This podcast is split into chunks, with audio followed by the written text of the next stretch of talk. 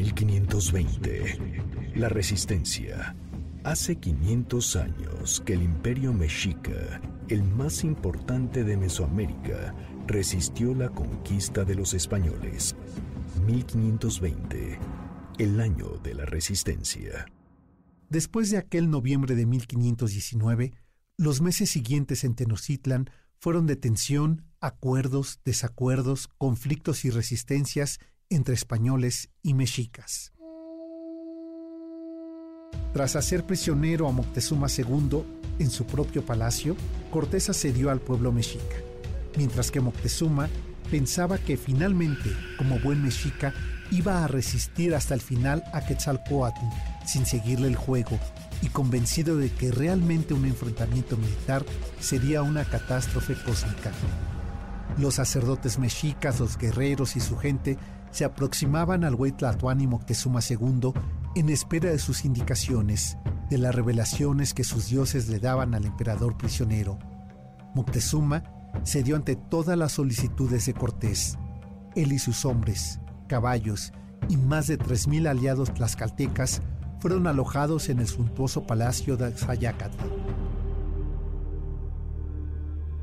Las imágenes de los dioses mexicas fueron derribadas y sustituidas por imágenes cristianas. Moctezuma II aceptó ser bautizado. Estaba firmemente convencido de la invencibilidad de Quetzalcoatl y del desastre que caería sobre el mundo si se enfrentaba contra Huitzilopochtli. comenzaba el fin de la era cósmica del gran señor de Tenochtitlan, Moctezuma II. Era el momento decisivo de la batalla final, que estaba por librarse ante los ojos de todo el pueblo mexica. El prisionero Moctezuma II debía representar el papel del enemigo cósmico, prueba viviente del poder omnipotente del dios Huitzilopochtli que según los mexicas debía esperar que se manifestara en el talento y capacidades de su gran señor de Tenochtitlan.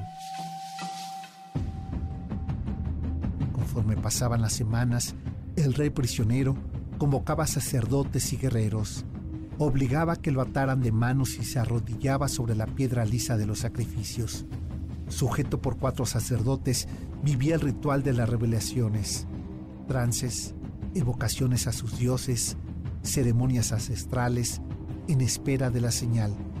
El tiempo parecía ir en su contra, mientras los españoles avanzaban en su afán conquistador.